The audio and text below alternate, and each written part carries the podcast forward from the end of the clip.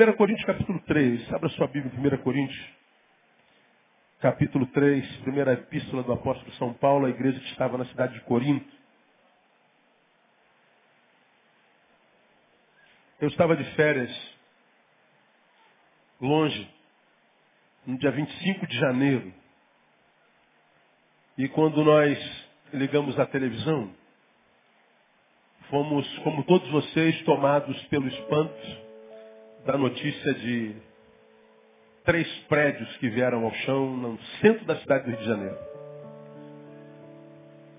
Naquela ruazinha do lado do Teatro Municipal, bem pertinho do lugar onde a gente faz o Natal Feliz com Jesus.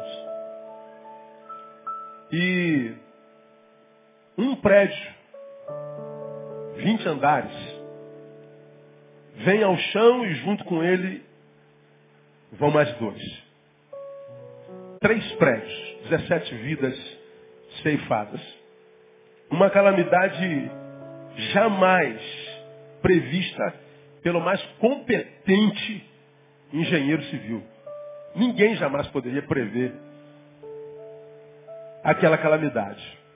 Ninguém. E como nós falamos de manhã, embora nos entristeçamos pela morte daquelas pessoas que estavam lá, como aquele rapaz, né, ele tinha pedido demissão, comunicou a sua saída e o patrão pediu para que ele ficasse mais aquele dia.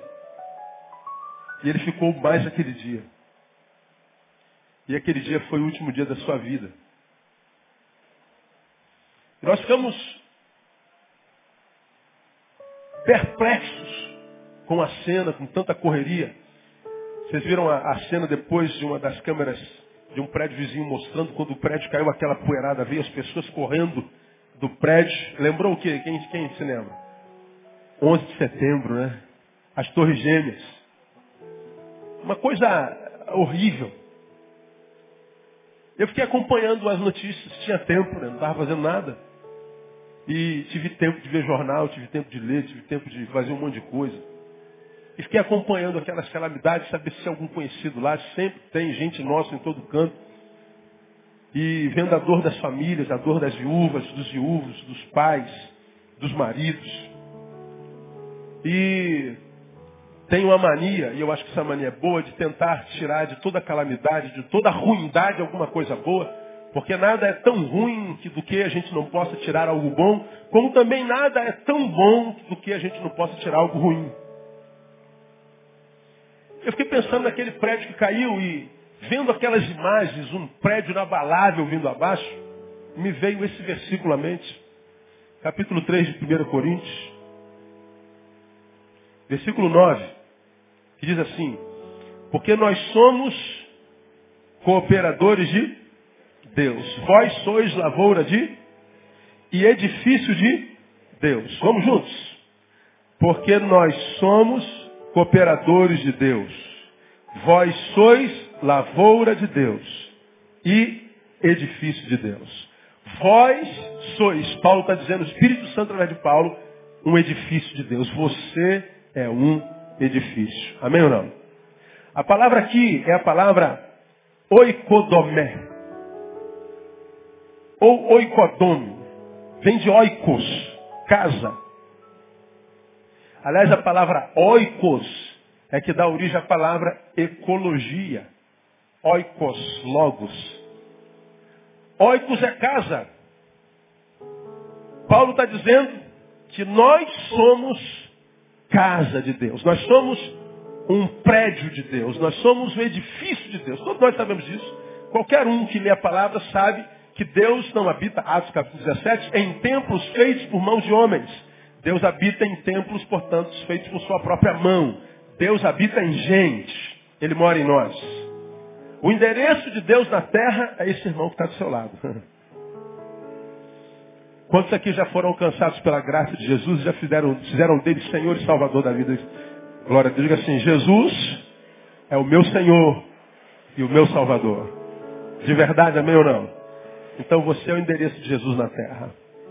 Qualquer um que quisesse encontrar Deus deveria até você. É o que o texto está dizendo. Você é um edifício de Deus, você é a casa de Deus, você é um prédio. Vós sois o edifício de Deus. o oikodome, o oikos de Deus. Saber disso traz sobre nós algumas implicações e a principal delas é que prédios caem. Edifícios caem. Como o edifício Liberdade caiu no dia 25. Ninguém podia imaginar que aquele prédio poderia vir abaixo. Não passou pela cabeça de absolutamente nenhum ser humano vivo. Mas o prédio veio abaixo porque simplesmente porque estava de pé. Edifícios caem. E vem Deus e diz, Neil, você é um edifício. Você é um prédio. Você é o edifício no qual Deus habita. E edifícios caem. A gente aprende com o edifício Liberdade, lá no centro da cidade. Edifícios caem. E esse edifício, como eu falei de manhã, podem ser edifícios antigos. O prédio tinha 70 anos. Ora, por que, que um prédio durou 70 anos inabalável e depois de 70 anos caiu? Bom, não se sabe. Não havia razão para ele cair, senão, quiçá, uma obra no nono andar. Mas o prédio estava lá, sólido, aparentemente indestrutível. Prédios caem, mesmo os aparentemente indestrutíveis. Mesmo os que têm uma história longa de vitória, de permanência. Mesmo os que têm uma história concretizada pelo serviço, pelo usufruto de bênção. Aquele prédio serviu a muita gente, serviu a muitas empresas durante muitos anos. Aquele prédio era um lugar onde muitas, centenas de pessoas ganhavam o pão para sustentar sua família. Aquele prédio foi bênção durante sete décadas. Mas mesmo um prédio solidificado, com uma história marcada pelo sucesso, pode vir abaixo. Prédios, edifícios caem. Edifícios caem mesmo que não tenham feito absolutamente nada. Edifícios caem, mesmo que a sua base esteja sólida, mesmo que não haja obra nenhuma nela, mesmo que não haja nada de errado nele. Edifícios caem. É o caso dos dois que estavam do lado do prédio principal. O que, que os dois prédios fizeram para vir abaixo? Nada, só estavam do lado de um prédio que desabou. Qual foi o pecado que os dois prédiozinhos menores cometeram? Nenhum. Qual foi o erro deles? Nenhum só estavam no lugar errado. Edifícios caem. A Bíblia está dizendo que você é um edifício. E diz que você é o edifício de Deus. Eu sou o edifício de Deus. Nós somos a casa de Deus. E isso deveria nos dar muito orgulho. Eu tenho orgulho disso. Eu sou a casa de Deus. Amém ou não? Tem orgulho disso? Glória a Deus ou não? Amém? Pois bem, mas a despeito disso, o prédio Liberdade me trouxe a memória de que edifícios caem. Quantos de nós não conhecemos tantos que já estiveram entre nós que estão caídos? Quantos de vocês não conhecem edifícios, homens, prédios, homens edifícios? Que já foram bênção na sua vida, que já geraram vida na sua vida que foram instrumento de Deus na sua vida, que já foram prédios inabaláveis. Gente que tinha uma história atrás de si. Gente que foi o edifício no qual Deus habitou e habitou plenamente, mas hoje estão caídos, prostrados, entulhados. Quantos nós não conhecemos? Edifícios caem. Se assim é, irmão, eu queria chamar sua atenção para algumas considerações que o Espírito Santo naquela data colocou no meu coração. Aquele prédio me fez chorar. Falei, Deus, como nossa vida é efêmera, não? Terminou o expediente de quarta-feira, a maioria foi embora. Como sempre fez durante tantos anos na expectativa de continuar o dia em casa, dormindo, jantando, descansando, para que no outro dia de manhã cedo pegue o ônibus e volte para o lugar de onde saiu agora, às 18 horas. Lá naquele prédio estava a história de muitas vidas. Haviam escolas, escritórios, consultórios. Era um lugar de ganha-pão de muitos anos, de tanta gente. Pessoas que foram, deixaram tudo em ordem. E esperando, movidos pela esperança, simplesmente voltar e encontrar tudo no lugar. Mas não encontraram. História de uma vida inteirinha foi ao chão em segundos. Aquilo é o que nós somos, irmãos. Aquilo é o que a gente é. Estava vindo para cá agora de manhã. E ali naquela rua do cemitério Jardim da Saudade, havia um corpo estendido no chão, uma moto do lado, toda quebrada e um carro amassado e o carro da polícia. Quando eu vi aquilo, sou motociclista, dei uma desacelerada para ver se eu conhecia pelo menos a moto, e eu não conhecia e vi aquele corpo coberto com plástico preto. E vim embora, pedindo misericórdia ao Senhor para a família que vai receber a notícia. No final do culto, a irmã Lídia me dá uma carta. Ela diz, pastor, passei uma experiência horrível. Nessa manhã, mas ao mesmo tempo um livramento. E ela contou que vinha no carro com seus filhos para a igreja de manhã, naquela rua, e ela viu aqueles dois meninos que estavam sobre aquela moto caindo sozinho. A moto perdeu o controle e foi para a rua, para a mão contrária. E ela viu aqueles meninos caídos, rolando, e a moto bateu no carro que estava na frente dela. E ela viu os meninos morrendo na sua frente. Se não houvesse aquele carro na frente, seria o carro dela. O carro no qual a moto bateria. Ela viu a morte. E ela teve uma, um acesso de grito, de desespero. Um tentando se levantar, procurando um amigo, mas o outro morto. Ela viu a cena. Eu fiquei pensando, meu Deus, poderia aqueles jovens imaginar que essa manhã seria o dia da morte deles? Poderiam eles imaginar que aquele seria o último passeio de moto? Eu não sei para onde estavam indo, não sei qual era a agenda, não sei qual era o projeto, mas no projeto eu tenho certeza, não estava o fato de se encontrar com a morte. A vida é efêmera. Nós somos um prédio que pode cair a qualquer instante. A queda pode acontecer por um mal súbito, pode acontecer por uma postura equivocada minha, mas pode acontecer inclusive, ainda que eu não tenha feito nada. Aqueles dois prédios do lado não fizeram nada, mas vieram ao chão. Isso deve fazer a gente pensar. Porque naquela noite do dia 25 foi esse versículo que veio na minha cabeça, Neil. Você é um edifício. É um edifício de Deus? É. Que bom, Senhor, eu tenho orgulho disso, mas a despeito disso você pode cair. Cuida de ti mesmo.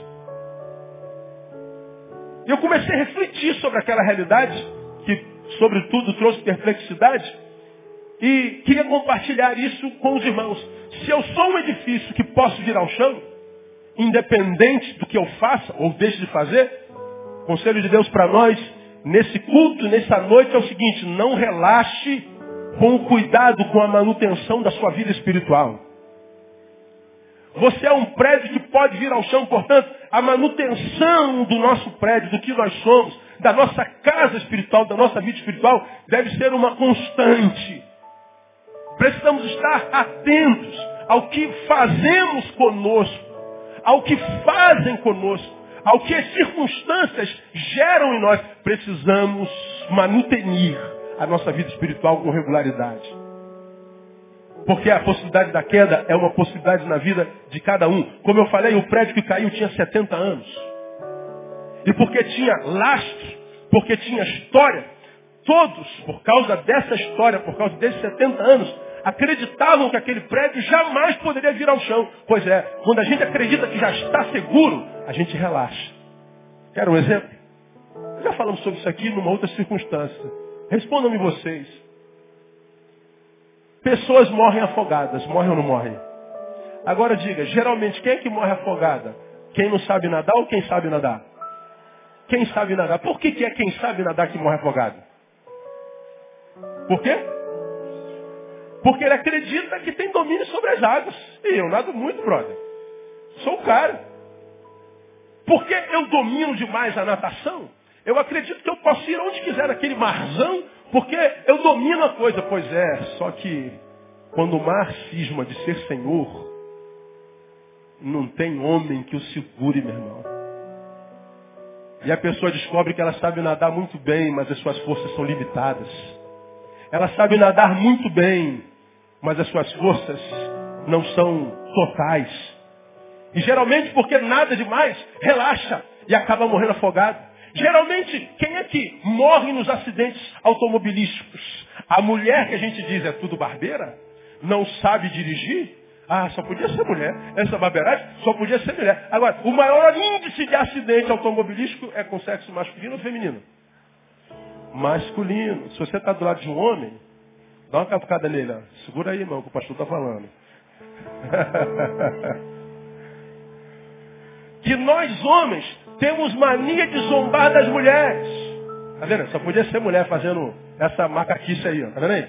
Só faz besteira. Pois é, agora você sabia que o seguro para a proprietária do sexo feminino é mais barato do que seguro para a proprietária do sexo masculino? Por quê? Porque o índice de acidente com as mulheres é infinitamente menor. menor. Por que, que é menor? Porque a mulher, ela respeita mais o carro. Nós achamos que o dominamos muito bem. Morre quem dirige bem. Achar que o tempo de serviço é garantia. O prédio me ensina. Irmão, falei de manhã, esse ano eu completo 20 anos de pastor da Igreja Batista Betânia. Posso ouvir um glória a Deus aí? Não. Ah, que bom. Também dou glória a Deus. Vim duas décadas com vocês. Vocês estão me aturando há duas décadas. Esse ano eu completo 22 anos de ministério. 22 anos. Aí eu falo assim, pô, cara, eu já estou firmado, já estou tô, tô, tô lastrado já. Eu já sou conhecido no Brasil todo, fora do Brasil. Meu ministério já está solidificado, não preciso fazer mais nada. Eu agora já estou assim com o chefe, ó. Então, tô, não preciso fazer mais nada. Posso agora curtir a vida e estou ligado. Não, irmão.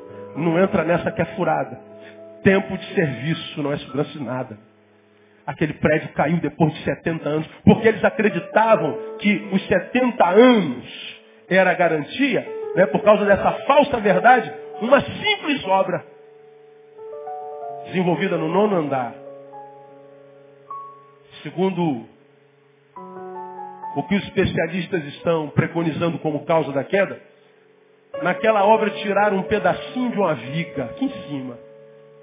Tiraram todas as paredes e cortaram um pedacinho de uma viga, acreditando que, poxa, mas é só um pedacinho, não vai fazer diferença nenhuma, afinal de contas o prédio tem 20 andares.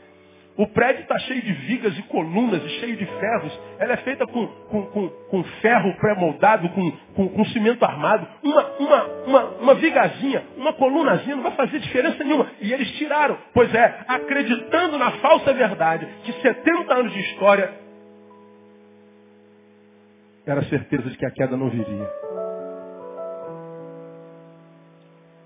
Não é certeza.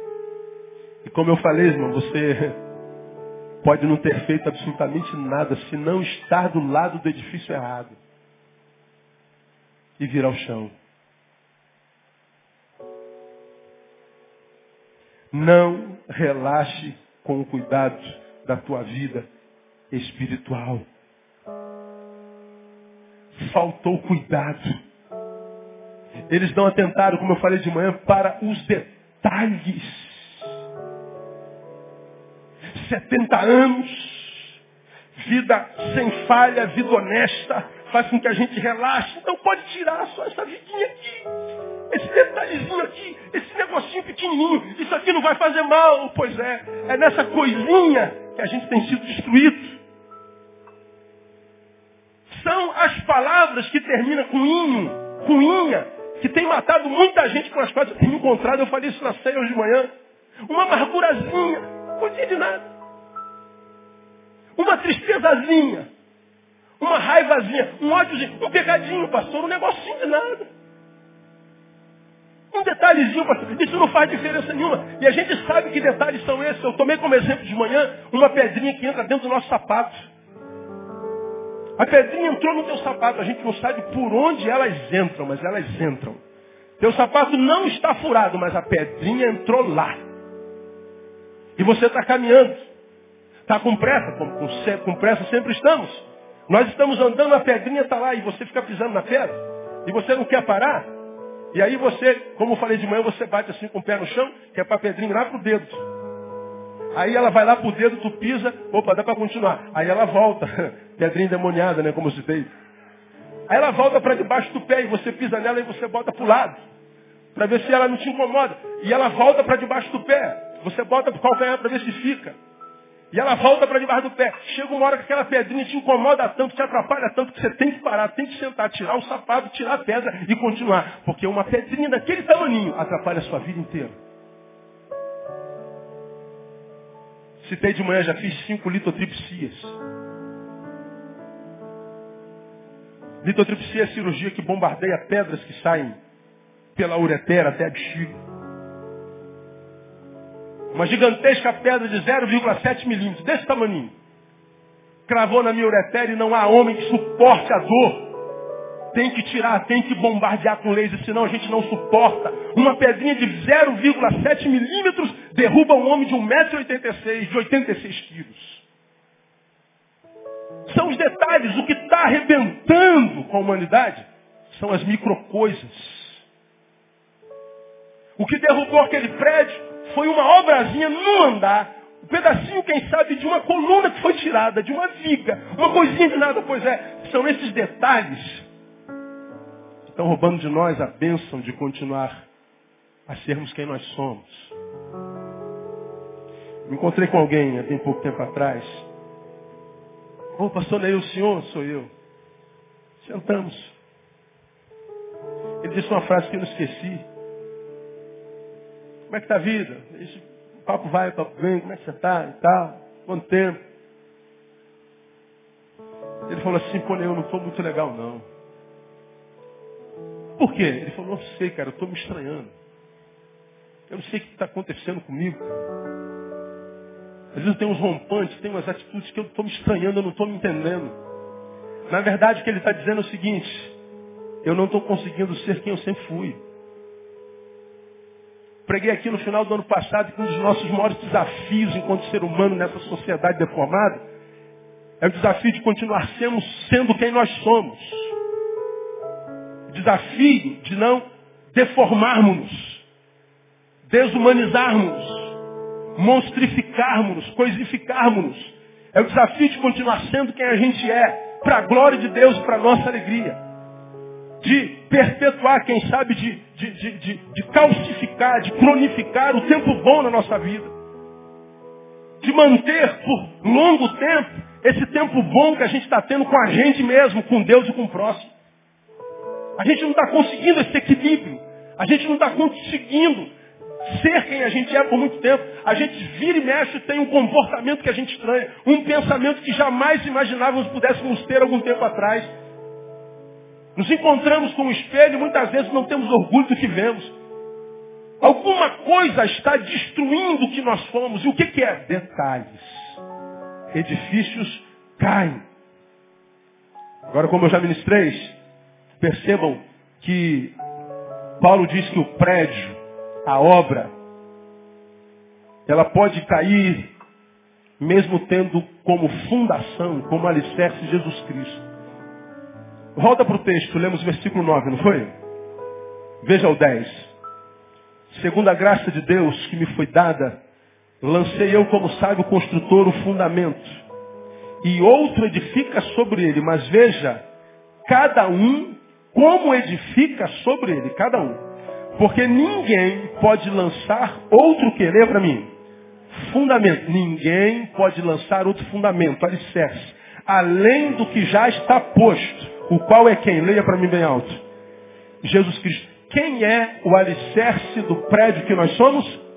Jesus Cristo. O alicerce do nosso prédio é bom ou é ruim? Bom. Tem como vencer o nosso alicerce, sim ou não? Não. Pois bem, o alicerce da casa espiritual da qual nós nos tornamos é Jesus Cristo. E a gente diz assim, bom, se o alicerce é bom, o prédio não cai jamais. Jamais. Aí é que está o engano. A gente continua lendo versículo 14, se permanecer a obra que alguém sobre ele, Jesus Cristo, edificou, esse receberá galardão. Agora veja o 15.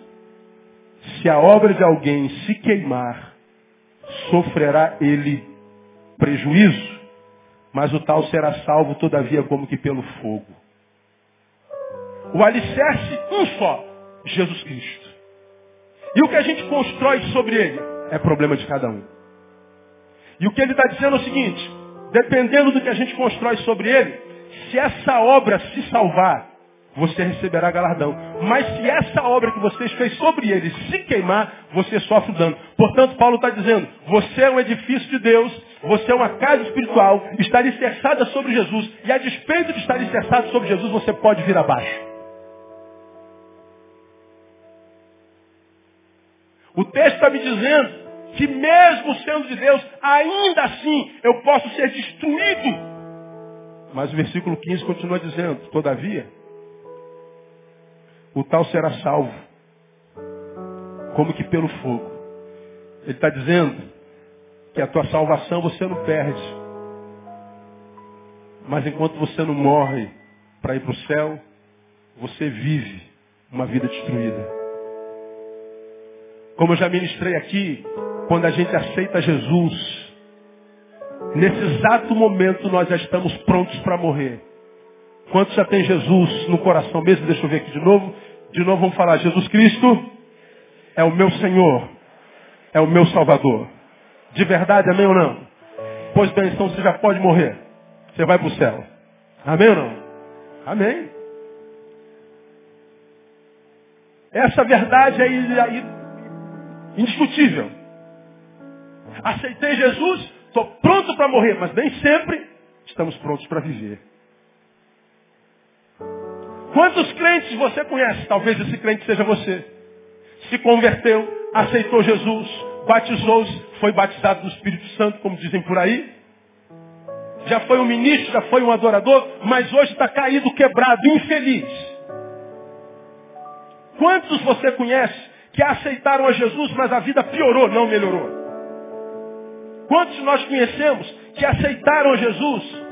Jesus entrou na vida, mas parece que não entrou no casamento não entrou na vida financeira, não entrou nas emoções, não entrou nos alicerces emocionais da vida dele.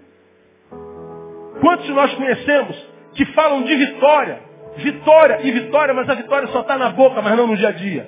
Se converteram. Quantos? Quantos desses que não conseguem transformar Jesus em vida, que vale a pena ser vida, abandonam a Jesus porque estão decepcionados com ele. Me disseram que se eu aceitasse Jesus era só vitória. Mentira. Não existe só vitória. Não há ninguém na vida que ganhe sempre. Você já aprendeu aqui que o verdadeiro vitorioso não é aquele que vence sempre. O verdadeiro vitorioso é aquele que sabe perder.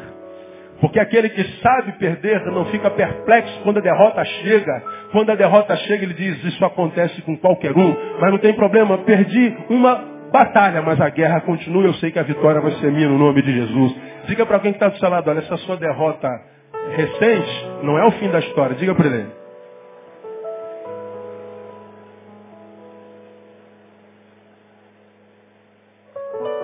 Ganhou um soco no queixo e foi para lona, meu irmão, nesses dias? Pô, pastor, o bagulho foi doido. Como pode, pastor? Eu sou um servo do Senhor. Você é um edifício. Edifícios caem. Mas fique tranquilo. Você está em Jesus, não está? Você vai ser salvo no nome de Jesus. Mas o Senhor está nos advertindo para a necessidade que nós temos de cuidarmos da nossa vida espiritual. Para a necessidade da gente cuidar dos detalhes. O cuidado, portanto, vai além das bases. O cuidado vai além dos alicerces. O alicerce é bom, o alicerce é Jesus Cristo. Mas eu não posso cuidar só do alicerce, embora com o alicerce eu devo me preocupar muito. Mas devo cuidar do prédio que eu sou. O que, é que eu estou fazendo da minha vida com a minha vida na minha vida. Porque a minha vida pode ser desconstruída de uma hora para outra. No abrir e fechar de olhos tudo que construí a vida inteira pode vir ao chão. O que derruba o edifício não é o macro, é o micro. É o desleixo com os detalhes.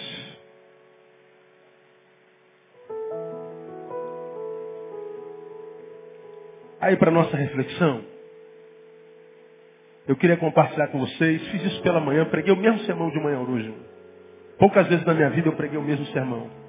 E uma dessas vezes é hoje. Quero mostrar para vocês alguns detalhes que na minha experiência pastoral tenho visto. Tem destruído tantos edifícios. Tem derrubado tanta gente. Quero mostrar para vocês o que eu tenho chamado de microderrubadores. São detalhes tão pequenos que muitas vezes são imperceptíveis. Passam sem que a gente veja. E porque passam sem a gente ver, entram na gente e vão como um, um, um, um cupim que entra na parede do nosso móvel e vai comendo. Aliás, essa semana eu cheguei em casa e fui ver o móvel do meu quarto e vi uns pozinhos no chão. Eu falei, que raio de pó é esse aqui? Tirei o pó. No outro dia de manhã eu vou lá no mesmo lugar, o que, que tem lá? Pó. Como é que você sabe? Estava lá o pozinho. Já deu pozinho na sua casa uma vez? Já, né? Estava lá o pozinho. O que, que é o pozinho? Cupim. Móvel caro daquele, miserento. E o cupim entrou. Como é que a gente vence cupim? Tem gente que joga querosene, tem gente que já jogou mercúrio. Alguém me disse, metiolate. Metiolate? Essa é nova e, e, joga tudo. Aí na nossa igreja tem um, tem um rapaz muito querido que é dono de loja de imóveis. Ele falou, pastor, joga isso aqui, ó. Esse remédio aqui. Ele trouxe num, num borrifador e eu borrifei lá. Aí no outro dia já não deu mais pozinho. Deu pozinho, você viu? Reparou não, né? Não deu pozinho. Mas o cupim, ele vai de dentro para fora. Ele começa a comer. Mas o móvel por fora continua bonito. Ele está trabalhando, destruindo, derrubando o prédio mas o prédio continua bonito. Quando você percebe que o cupim está trabalhando, o prédio já está irreparável. Você vai botar a mão na madeira, você vaza a madeira do outro lado porque o cupim já destruiu tudo. Esses micro derrubadores trabalham assim na nossa vida. São micro derrubadores. Meu irmão, nós estamos desde o final do ano passado profetizando que 2012 seria o melhor ano da nossa vida. E todos nós tomamos posse dessa verdade. Eu continuo de posse dela. Vai ser o melhor ano da minha vida, vai ser o melhor ano da tua vida. Toma posse da palavra, meu não? Eu tomei posse dessa palavra, já está sendo. Mas essa catástrofe acontecida me fez refletir aí. Pode vir a ser uma bênção, é verdade, mas você precisa tomar alguns cuidados. Você precisa ter cuidado com os micro derrubadores. Primeiro, achar que o tempo de casa é garantia contra a queda achar porque é um crente maduro, você não é possível, passível de queda. Falamos já sobre isso nessa palavra. E não é verdade. Tempo de casa não é garantia para nada. Achar porque eu sou um crente maduro. Não, pastor, isso acontece com crente novo. Esse negócio de, de queda é para crente é, é, é, neófito. Isso é para crente novo. Isso é para crente é, recém-convertido. Não, irmão. Pode acontecer com qualquer um. E Salomão prova isso para gente. Vamos lá. Primeira Reis, capítulo 11. Vamos dar uma viajadinha lá atrás. Salomão é conhecido como o homem mais inteligente, mais sábio de todos os tempos. E olha que coisa interessante. A Bíblia diz, nós citamos Oséias, quando Oséias, o Espírito pelo Oséias, diz assim, o meu povo está sendo destruído porque ele falta conhecimento. A ignorância tem destruído o meu povo. Pois bem, Salomão não era um homem ignorante. Salomão, pelo contrário, além de já ser portador de uma inteligência natural, porque como eu já ministrei aqui, quando um garoto recebe a proposta de Deus, pede o que você quiser que eu te dou, e o garoto diz assim, eu quero sabedoria, esse moleque já é sábio. Porque se fosse qualquer um de nós aos nove anos, como eu falei, ia pedir um Playstation. Se Deus, o que, que você quer, meu servo? Pede que eu te dou. Eu, pastor, eu quero uma casa própria, Senhor. Pode mandar. O que, que você quer? Eu quero a cura da minha mãe. A gente ia pedir qualquer coisa. Duvido que qualquer um de nós ia pedir sabedoria. Mas ele diz para um garoto, moleque, o que você quer? Gostei de você, quero sabedoria. Esse moleque já sabe ou não é? Ele é. Já tem uma sabedoria fora do normal. E Deus o abençoa com mais sabedoria. Diz que ninguém na terra foi como Salomão. Um homem extremamente sábio. O meu povo está sendo destruído porque ele falta conhecimento. Salomão não estava incluído nisso. Ele tinha conhecimento, mas a despeito disso, está escrito em 1 Reis capítulo 11, versículo 4. Pois sucedeu que no tempo da velhice de Salomão, suas mulheres lhe perverteram o coração para seguir outros deuses. E o seu coração já não era perfeito para com o Senhor seu Deus, como fora de Davi seu pai. Seu coração não era perfeito como o de Davi seu pai. Suas mulheres lhe perverteram o coração.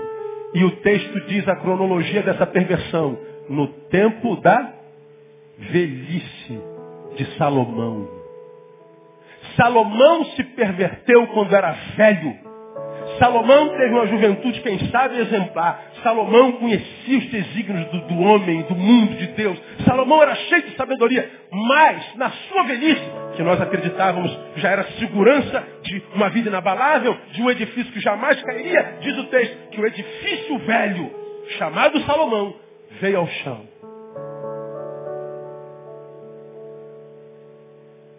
Mas pastor, a Bíblia diz que o meu povo é destruído porque ele falta conhecimento. Ele tinha conhecimento, pois é.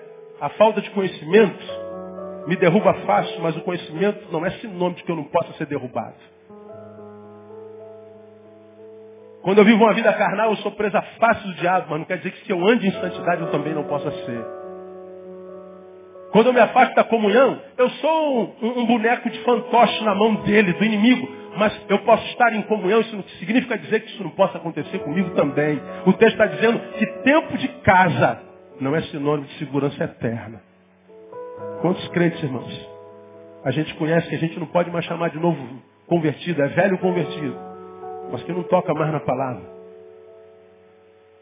Não fala mais com Deus. Não ganha uma alma para ele há 200 anos. Homens velhos que se acostumaram com a religião, mas que não tem vida em Deus, não tem rio de água vida viva fluindo do seu interior. Gente que já conhece tudo da teologia, da liturgia, da eclesiologia, mas não vivem uma vida que vale a pena ser vivida, como eu digo sempre. Acham que a velhice é sinônimo de vida qualificada. Não é. Velhice só serve para aposentadoria, irmão. E a aposentadoria que a gente vê hoje no Brasil nem vale tanto, né? A maioria dos que se aposentam continuam trabalhando porque não vale a pena. Não sei quanto tempo de crente você tem. Eu me converti aos 17 anos, 1983. Todavia, eu fui criado no Evangelho. Cheguei aqui nessa igreja com 9 anos de idade. Eu sou o membro mais antigo dessa igreja. Tirando a irmã de Olinda Barbosa Guedes. Cheguei aqui, molequinho. Igrejinha pequenininha. Saí, depois voltei como pastor em 92, 50 e poucas pessoas. Eu sou o centro de informação da história da Igreja Basta Betânia. Quer saber? Me pergunte com essas histórias aqui tudinho. Pregando há mais de 20 anos. Aqui há 20 anos como pastor, há 22 anos como ministro. Ministrando desde que me converti. Me converti aos 17 anos. Criado no Evangelho. Meus amigos todos se batizaram com 9 anos, 10 anos, 11 anos. E eu não. Eu não queria me batizar porque todos os coleguinhas se batizaram. Eu não queria me batizar porque todo mundo se batizou. Porque é moda. Não, eu quero entender o que é esse negócio aí. Eu vejo gente dando testemunho que se converteu, que aconteceu isso, aconteceu aquilo, mudou isso, mudou aquilo. Eu quero sentir isso na minha vida, eu quero ter o privilégio de viver isso. Aos 17 anos, entrando na brigada de infantaria paraquedista, eu me converto.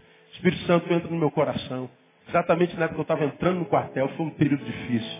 Porque ser crente dentro do quartel é complicado. Quem é militar sabe disso. Mas Deus honrou. Desde então, nunca mais deixei o evangelho, tentando aos trancos e barrancos, remando contra a maré, lutando contra mim mesmo, lutando contra os desejos, lutando contra as línguas dos outros, lutando contra tudo. E a gente está aí, 46 anos de vida, mais de 25 anos servindo ao Senhor com alegria. E a gente diz assim, pô pastor, o senhor já tem 25 anos convertido, 30 anos de convertido, 20 anos de ministério, o senhor não tem mais perigo de cair, o senhor já está pronto, pastor, você já conhece a Bíblia, não precisa nem mais ler a Bíblia, você não precisa nem mais orar. Pois é, isso é o que o diabo diz pra gente. Isso é que o homem carnal que habita dentro de mim diz para mim. Você já sabe tudo. Não, não sabe tudo não. A gente, na verdade, quando sabe alguma coisa, a primeira coisa que a gente sabe é que a gente não sabe nada. Frase tão antiga que eu tenho repetido aos irmãos, e que vocês se lembram muito bem, sabe muito quem sabe que não sabe. Pois quem pensa saber alguma coisa ainda não sabe como convém saber. Agora, quantos nós, crentes velhos, Estamos caídos a despeito de estarmos dentro da igreja. Estamos mortos a despeito de estarmos em todos os cultos. Estamos vivendo uma vida medíocre a despeito de ouvirmos todas as palavras ministradas pelo Espírito à igreja. Quantos de nós? O Senhor está dizendo, olha, não acredite que tempo de serviço seja garantia contra a queda, você pode cair. Quantos aqui tem mais de 20 anos de convertidos? Deixa eu ver aqui, levanta a mão bem alto. Olha, um terço da igreja, mais de 10 anos, levante a mão. Todos que têm mais de 10 anos. Metade da igreja. Quantos têm mais de 5 anos de convertido? Quantos têm menos de 5 anos? A maioria, né? A igreja, a igreja é jovem, glória a Deus. Você precisa cuidar da tua vida espiritual. Cuidado com os detalhes. Você pode desabar, e eu quero profetizar, não vai acontecer contigo no nome de Jesus. Diga para o irmão que está do seu lado, cuidado com os detalhes, irmãos. Primeiro micro derrubador, achar que tempo de serviço é garantia contra a queda. Segundo, achar que a relação de paixão com Jesus é garantia contra a queda. A igreja evangélica, porque não é reflexiva, ela é repetitiva. Quem não reflete, repete. Repete o que os outros estão fazendo. Aí nós vivemos de modelos. Década de 80 entraram as comunidades no Brasil, né? E apareceu essa adoração é, congregacional, os grandes cantores apareceram, a, a, as comunidades evangélicas varreram o Brasil. Hoje é difícil achar uma comunidade evangélica com esse nome. Passou. Final da década, entra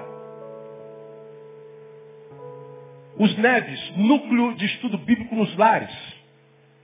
E aí nós acreditávamos que iríamos ganhar o Brasil e a igreja ia se multiplicar através dos NEVs. E aí, quem é crente antigo se lembra, principalmente nós os batistas, recebeu os americanos que trouxeram uma vitrolinha de papelão. Quem se lembra disso?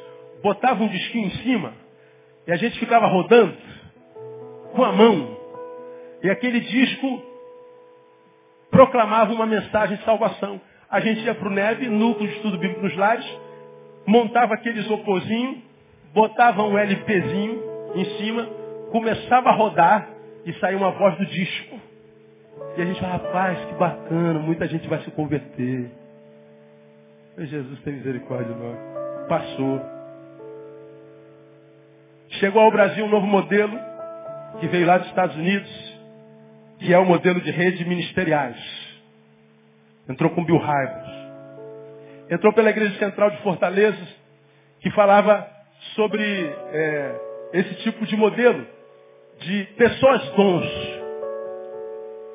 Rede ministeriais. Ministérios distintos, liderados por pessoas dons. Isso varreu o Brasil e hoje não se fala mais em rede ministerial. Chega na década de 90, chega o que a gente conhece como G12. O pessoal que está na visão, veio da Colômbia, veio com César Castelhanos, mudou a história da Colômbia, mas quando chegou no Brasil, entrando pela MIR no Amazonas, René Terra Nova, entra no Brasil de forma adoecida e a igreja explode na visão, mas a visão passou. Adoeceu muita gente.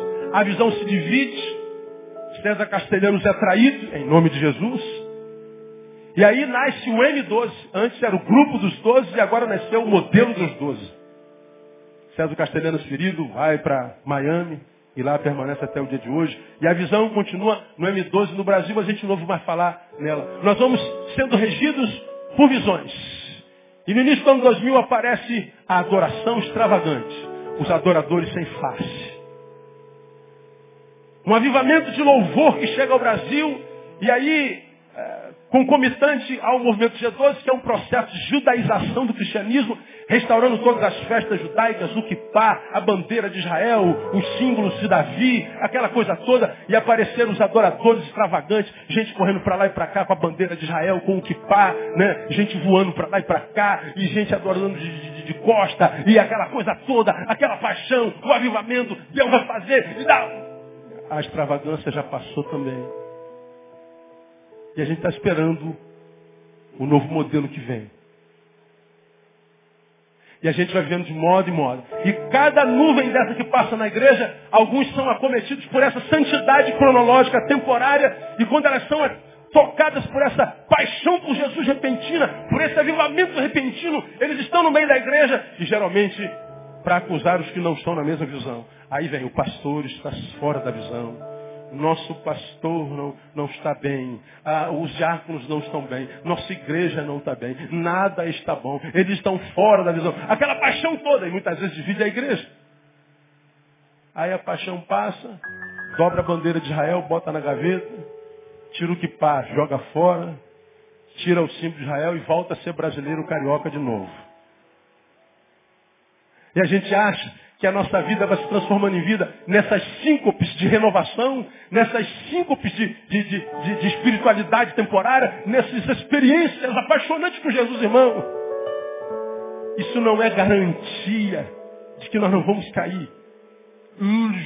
É Pedro quem prova isso para gente. Lucas registra, no capítulo 22, 31 34, você abre lá, não você conhece o texto, vamos ganhar tempo.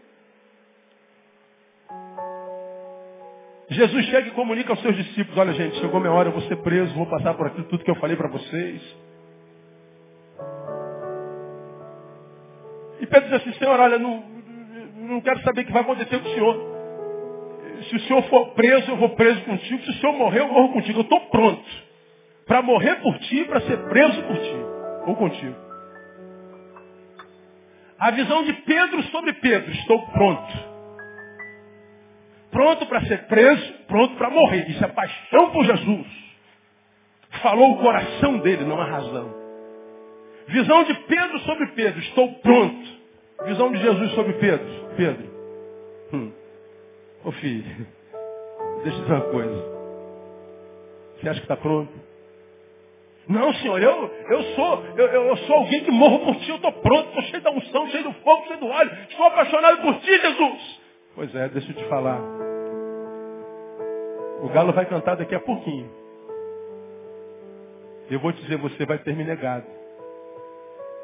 E não uma vez só não. Antes do galo cantar, você terá me negado quantas vezes? Três. E aconteceu exatamente isso. E tu, Pedro, quando te converteres,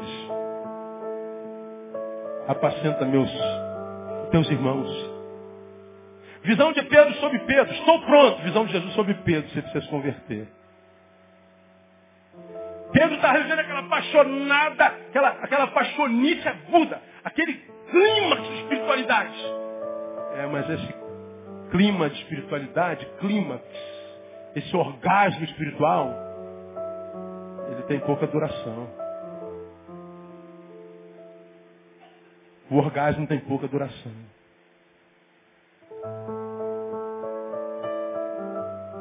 Citei Jesus caminhando sobre as águas. E Pedro disse, é o Senhor mesmo, deixei de ter contigo. É, vem.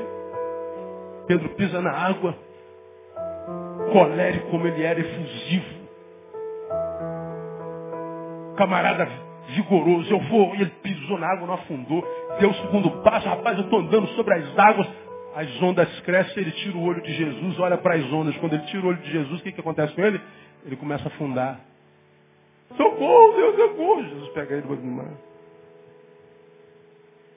Ele tinha uma fé de muita intensidade, eu vou, mas de pouca duração. Falei de manhã que eu prefiro uma fé pequena, mas que dure para sempre, do que uma experiência de fé hiper, super, sobrenatural, mas que dure pouquinho. Estava de férias em Búzios, ouvi uma daquelas músicas de Cazuza. Nossos heróis morreram o quê? de overdose. Engraçado, a gente às vezes viaja, né? Quando eu eu assim, engraçado, meus heróis, nenhum deles morreram de overdose.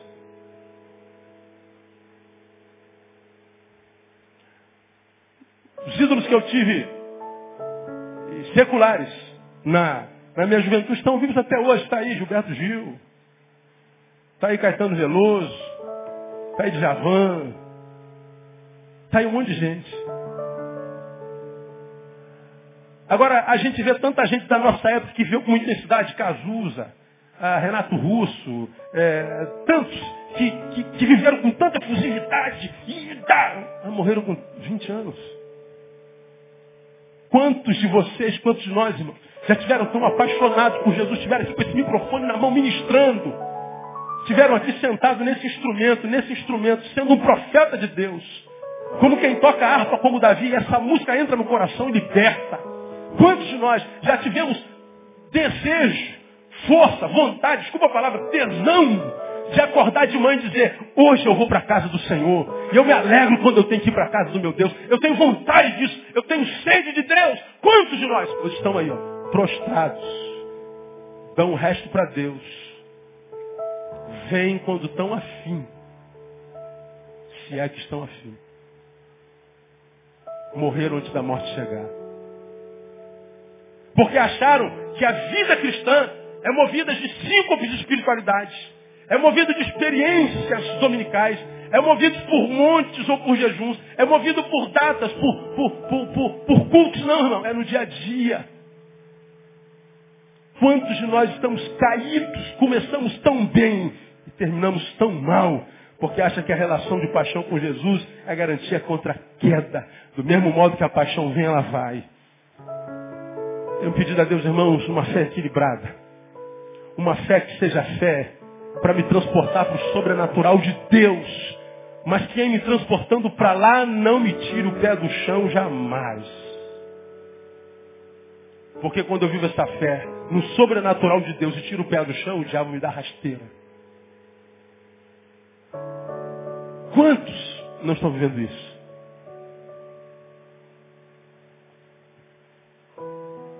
Achar que relação de paixão com Jesus é garantia contra a queda, não é. Terceiro, vamos caminhar para o final. Primeiro, achar que relação, achar que tempo de casa é garantia contra a queda, não é. Segundo, achar que relação de paixão com Jesus é garantia, não é. Terceiro, ignorar os flancos. Não cuidar com a nossa lateral. Exegese equivocado da palavra. Olhando para Jesus, autor e consumador da nossa fé. Autor, de onde começou e consumador, onde termina. Vamos olhar para ele. Vamos olhar só para frente. É verdade, vamos olhar para ele. Mas vamos ter a, a visão do camaleão, os olhos dele é do lado, assim. Da iguana. Os olhos da iguana é lateral. Aí olha para tudo que é lado. Nós nos preocupamos em enxergar lá, mas esquecemos que ninguém pode sozinho. Tem que ter alguém do lado. E a gente não se preocupa com quem está do lado. Os dois prédios menores caíram. Não fizeram nada. Só estavam do lado do prédio errado. Só isso. Foram acometidos do efeito dominó. Está lá o prédio estendido no chão. Quantos de nós não estamos sendo destruídos por causa daqueles que andam do nosso lado? Quantos de nós amamos a Jesus? Temos prazer em estar na sua casa. Temos prazer em ouvir a sua palavra. Temos prazer em orar. Temos prazer em servir. Mas quem está do nosso lado constantemente não tem. E ele vai nos contaminando negativamente, nós vamos perdendo a fome. Estava conversando com o Giovanni outro dia. Giovanni estava contando a experiência que ele estava numa reunião de alguns jovens da nossa igreja. Eles iam comer, ele falou, gente, vamos pegar a mão aqui, vamos orar, vamos agradecer a Deus. Alguém, membro da igreja, que orar o quê, Giovanni? Que orar porcaria nenhuma, pensa em orar, pô. Coisa chata, que oração M nenhuma. Pô, você quer dar uma de santa rã, você é muito santo. Não é um ímpio, não é um macumbeiro. É um crente. Está orando demais. Perguntei para o Giovanni, o que você faz com uma pessoa dessa, Giovanni? Não sei, por que eu faço? Não sente a mesa com ela nunca mais. A Bíblia diz que nós devemos nos afastar de todo irmão que não anda segundo a tradição que nós recebestes. Porque vós mesmos sabeis como convém imitarmos uns aos outros. Você tem aprendido aqui ao longo desses anos todos que nós somos o resultado dos nossos encontros, nós somos o resultado dos nossos relacionamentos. Vovó diria, diga-me com quem tu andas, que eu te dei com eles. Bisavó diria, quem se mistura com porcos, é quem anda do lado de porco vai virar porco, irmão. Salomão escreveu, quem anda com sábio se tornará sábio. Mas quem anda com tolo sofrerá o dano. Precisamos cuidar de quem está do nosso lado, sobre aquele de quem a gente está recebendo influência. Não podemos tratar isso como se fosse uma coisa de só menos importância. Prego sobre isso todo domingo, irmão.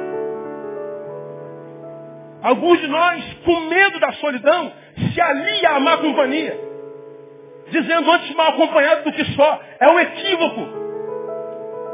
Sabe por que está mal acompanhado? Porque você não paga o preço de enfrentar a solidão, se for para a glória de Deus. A Bíblia diz que eu tenho que me apartar de todo aquele que não anda segundo a tradição que nós recebeste. A Bíblia diz que eu não devo me assentar na roda dos escarnecedores. Você se lembra exatamente dessa palavra que eu preguei? E preguei há bem pouco tempo atrás. Bem-aventurado o varão que não anda. Fiz esse gesto aqui, ó. Que não anda. Andar é viver. Bem-aventurado o varão que não anda. Ih, rapaz, valeu. Que não anda segundo o conselho dos ímpios não se detém no caminho dos pecadores, nem se assenta na roda dos escarnecedores. Anda. Está vivendo? Está no conselho dos ímpios. Aí se detém, para, no caminho dos pecadores. Daqui a pouco ele senta na roda dos escarnecedores. Ele vinha bem, estava caminhando, mas caminhou do lado de gente errada. Portanto, parou no lugar errado e fez comunhão com a geografia, a pessoa errada. A Bíblia está dizendo, quem não faz isso é bem-aventurado. Portanto, quem faz não é bem-aventurado, é o contrário. Muitos de nós estamos sendo destruídos, como cupim que come por dentro, pela influência dos flancos. Nós não estamos atentados ou atentando para quem está do nosso lado. Nós não nos preocupamos com a nossa relação com o nosso. Ah, não tem nada a ver, pastor, não tem nada a ver, pastor, não tem nada a ver, pastor, não tem nada a ver. Agora faça uma retrospectiva da sua vida. E veja, por exemplo, vamos dar um exemplo aqui, se depois que você começou a namorar esse rapaz ou aquela menina, se a sua vida melhorou ou piorou, faça só uma análise. Você está apaixonado por ele, por ela? É legal, o amor é uma benção. Mas espiritualmente, depois dele ou dela, melhorou ou piorou? Você conseguiu aquele emprego, você fez algumas amizades no seu emprego. Depois dessas amizades, sua vida melhorou ou piorou? Você passou na faculdade, legal, que bom. Todos os jovens deveriam fazer faculdade mesmo. Mas depois das amizades que você fez lá, melhorou ou piorou? Não faça você a sua retrospectiva. Até porque o problema é só seu, de mais ninguém. Agora o que Deus ministra no nosso coração é o seguinte, você é um edifício, edifícios caem. E um dos detalhes que tem destruído edifícios é o descuido com o flanco. Aqueles dois prédios menores, tadinhos, não tinham nada a ver com nada. Só estavam do lado do edifício errado. Termino.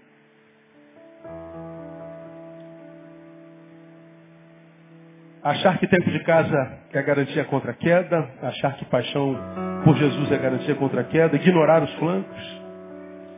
E por último, dispensar os mestres. Ignorar os especialistas. Para mim, um dos mais graves.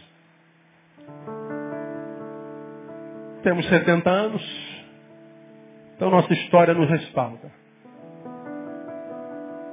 Temos orgulho de ser quem somos e nosso orgulho nos respalda. Então vamos fazer uma obrinha aqui no nono andar.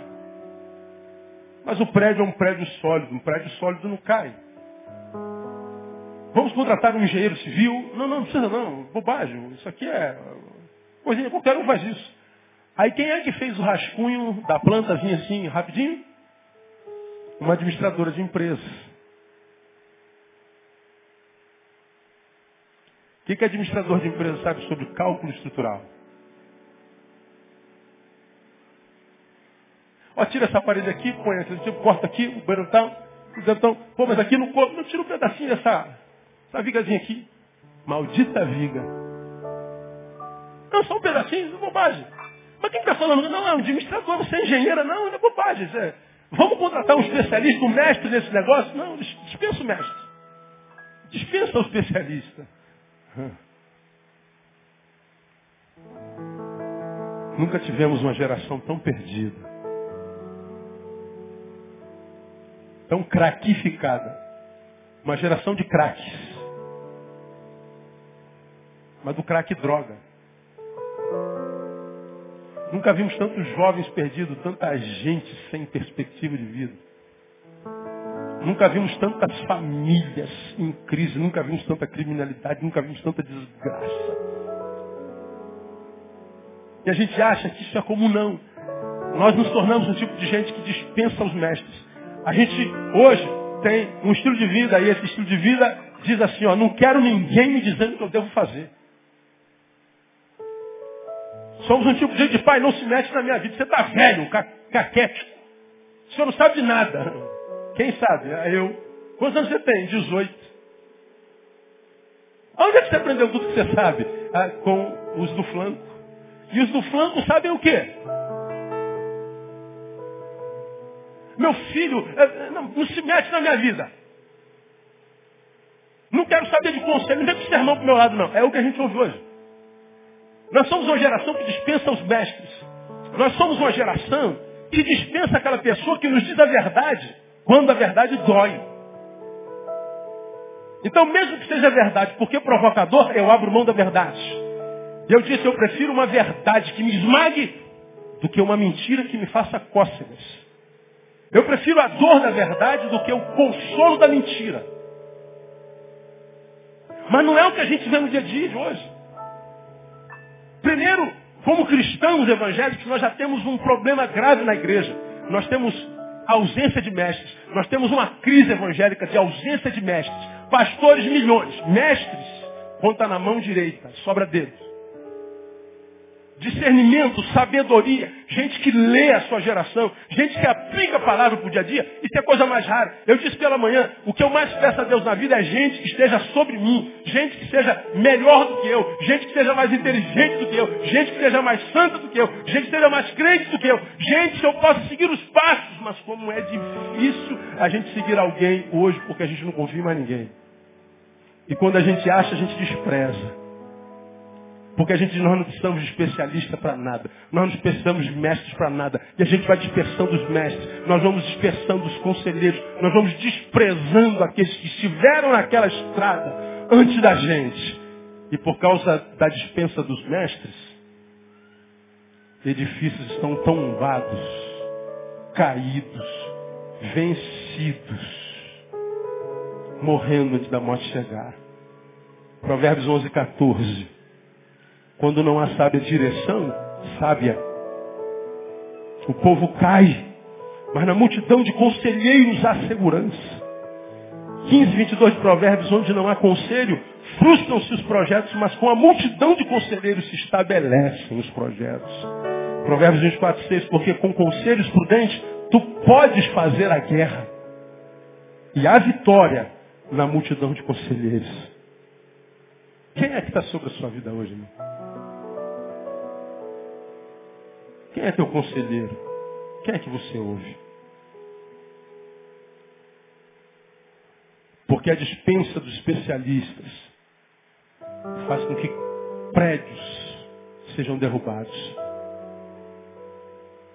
A calamidade do prédio me ensinou essas coisas. E eu tenho refletido nelas. Que a gente tem visto muitos edifícios no chão. Termino informando apenas que a queda do edifício não tem a ver com, com salvação ou perdição, já falei sobre isso aqui, tem a ver com qualidade de vida. O texto está dizendo que se a obra de alguém se queimar, sofrerá prejuízo, é verdade, mas o tal será salvo. Pode morrer, você vai ser salvo. Mas enquanto não morre, vive uma vida desgraçada.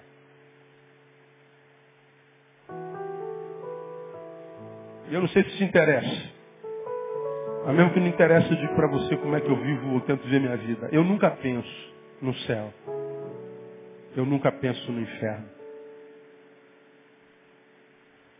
Eu nunca penso em eternidade. O céu não me interessa nem um pouco. É, mas como não, pastor? Se eu não quero ir para o céu, não só quero como vou. E vou encontrar você lá, meu não? Como eu sei que eu vou chegar lá de qualquer jeito, como é que o senhor sabe? Eu estou no caminho. Como é o nome do caminho? Jesus Cristo. Então esqueça o destino. Eu só penso no jeito de ir. Meu amigo Ed Renekiewicz, já citei aqui para vocês, fez uma definição de felicidade muito feliz. Felicidade não é um lugar onde se chega, é o jeito como se vai. Portanto, felicidade não é uma geografia, não é um lugar. Felicidade é o modo de ir. Eu não vou ser feliz quando chegar lá. A forma como eu estou indo para lá é que estabelece a felicidade ou não na minha vida. Por que, que eu não penso em céu, não me interessa o céu? Porque eu sei que eu vou chegar lá. Eu sei que eu estou em Cristo, se eu morrer, eu chego lá. Mas como eu não penso em morrer agora, eu nem penso em céu. Eu quero ser feliz na noite do dia 12 de fevereiro de 2012. Quero ser feliz hoje. Eu quero acordar amanhã bem. A despeito de ligar o jornal e dizer que muitos prédios caíram, eu quero estar de pé e dizer, Senhor, tem misericórdia de mim, me guarda mais uma vez nesse dia. Eu quero ser feliz hoje. Eu quero viver uma vida que vale a pena hoje. Eu quero acordar do lado daquela mulher sorrindo e apaixonado por ela ainda. Quero saber que minhas filhas estão no quarto dela ainda e dormiram bem. Quero saber que eu vou cumprir a minha missão no caminho, na cidade, na sociedade, debaixo da proteção de Deus. Eu não penso em céu, eu penso na terra. Não estou preocupado em chegar lá, eu quero ir. E quando esse texto me diz, Neil, você já tem Jesus, está pronto para morrer. Não quer dizer que você esteja pronto para viver. Você pode morrer, vai para o céu, mas enquanto não morre, vai para o céu, você vive no inferno. Ainda que os alicerces sejam bons, Jesus Cristo. Depende da qualidade de vida que você vive. Portanto, a palavra de Deus para nós, irmãos, nessa noite é: não descuide dos detalhes Não descuide das pedrinhas, das palavras que terminam com um diminutivo. Uma magoazinha, uma tristezazinha, uma raivazinha, uma decepçãozinha. Cuidado com o pequenininho. Pode ser a razão da tua destruição. O que destrói a gente não é o macro, é o micro. Nossos grandes problemas são as pequenas coisas. As pequenas coisas são nossos grandes problemas. Portanto, o Senhor está dizendo assim, você é um prédio. Você é um prédio de Deus. Mas a despeito disso pode cair. E se ele ministra essa palavra, ele está dizendo, fica ligado. Cuida dos detalhes. Cuida da tua vida espiritual. Porque Deus não construiu você para cair. Deus construiu para você estar de pé. Até o dia de Cristo Jesus. Você foi construído para ser a habitação dele, para viver uma vida de honra, de vitória, uma vida de dignidade, uma vida que vale a pena ser vivida. Você não foi construído para ser um vaso de desonra, um prédio de desonra. Deus criou você para ser feliz.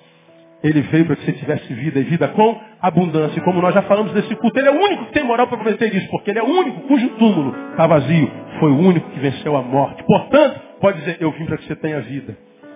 Cuida dos detalhes. E você vai ver que 2012 vai ser o melhor ano da sua vida. No nome de Jesus. Para a glória de Jesus. Diga para quem está do seu lado cuidado com os detalhes. E para a gente terminar e ir embora para casa, vale lembrar uma coisinha que Paulo diz: aquele, pois, que pensa estar em pé, cuide, não caia. Aquele, pois, que pensa estar em pé, cuide, não caia. Ele está dizendo, portanto, que é possível que qualquer um caia. Então se cuide. Cuida dos detalhes. E Deus vai te ajudar no nome de Jesus. Ano de bênção para você. Semana de vitória. Uma vida cheia de significância e de vitória na tua vida no nome de Jesus. Quem recebe, aplaude ele bem forte. Os caras em pé.